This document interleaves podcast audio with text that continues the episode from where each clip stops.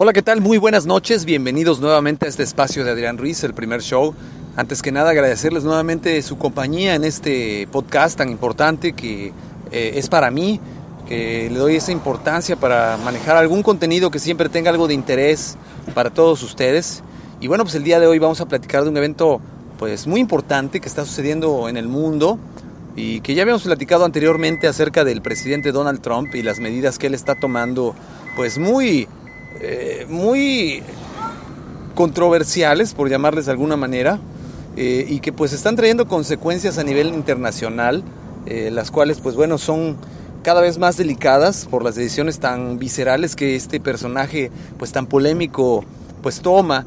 Y algo que nosotros debemos aprender en, en, este liderazgo que estamos desarrollando es evitar ese tipo de decisiones que traigan consecuencias tanto pues tan graves como esta que se está dando el día de hoy que les voy a platicar y otro tipo de consecuencias que se nos pueden ir presentando en el trayecto de nuestro desarrollo y liderazgo. Bueno, pues eh, el día de hoy, 15 de abril del 2017, pues estamos ante una situación un poco preocupante, ya que pues, el presidente Donald Trump autorizó a las Fuerzas Armadas de Estados Unidos utilizar una bomba muy potente, la cual eh, le llaman ellos la madre de todas las bombas, porque pues es una bomba no nuclear muy potente, eh, de alrededor de unas 40 toneladas de, peso, la cual está diseñada estratégicamente para destruir búnkers y sobre todo túneles subterráneos como los que tiene ISIS eh, y el Estado Islámico. Y la intención como tal no es mala, sin embargo, pues sí contra, conlleva muchas, muchas situaciones en las cuales nos preguntamos si están haciendo lo correcto eh, aquellas personas que están al mando del ejército de los Estados Unidos junto con el presidente Donald Trump al no consultar a todos los organismos internacionales y decidir utilizar este artefacto explosivo, el cual pues eh, ha, demostrado nuevamente el poderío armamentístico con el que cuenta Estados Unidos. Y todos sabemos que Estados Unidos es una superpotencia que se ha desarrollado en base a la economía de la guerra. Es decir, que ellos han buscado desarrollar a través de los años que han sido un gobierno exitoso, pues esta economía de la guerra, la cual pues eh, gira en torno a, todo lo que son venta y compra de armas, de, de adquisición de territorios, de invadir algún territorio. Y pues desafortunadamente en esta ocasión se demuestra una vez más que Estados Unidos algo que sabe hacer muy bien es hacer la guerra a otros países y demostrar su poder.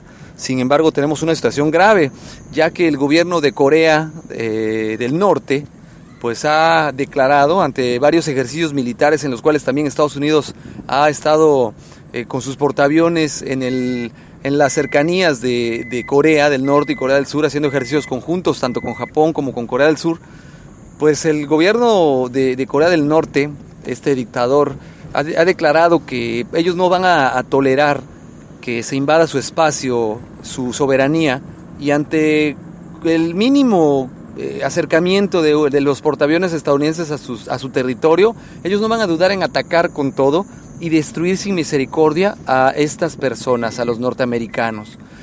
Cabe mencionar que también el presidente Donald Trump ha dado la instrucción directa a, su gobierno de que atiendan este, como le llama el problema del, dictador eh, norcoreano, a quien considera una amenaza global y pues ciertamente lo es este, este hombre eh, enfermo de poder, pero de igual manera Donald Trump ha buscado eh, pues acercarse cada vez más a este conflicto el cual pues nos preocupa porque el gobierno norcoreano pues da las declaraciones donde se dicen preparados para una guerra, una tercera guerra mundial, donde ellos se, sienten con el poderío nuclear para poder destruir a Estados Unidos, ¿no? Y de hecho en sus declaraciones lo que ellos dicen es que destruirán al gobierno de Estados Unidos y no dejarán cenizas.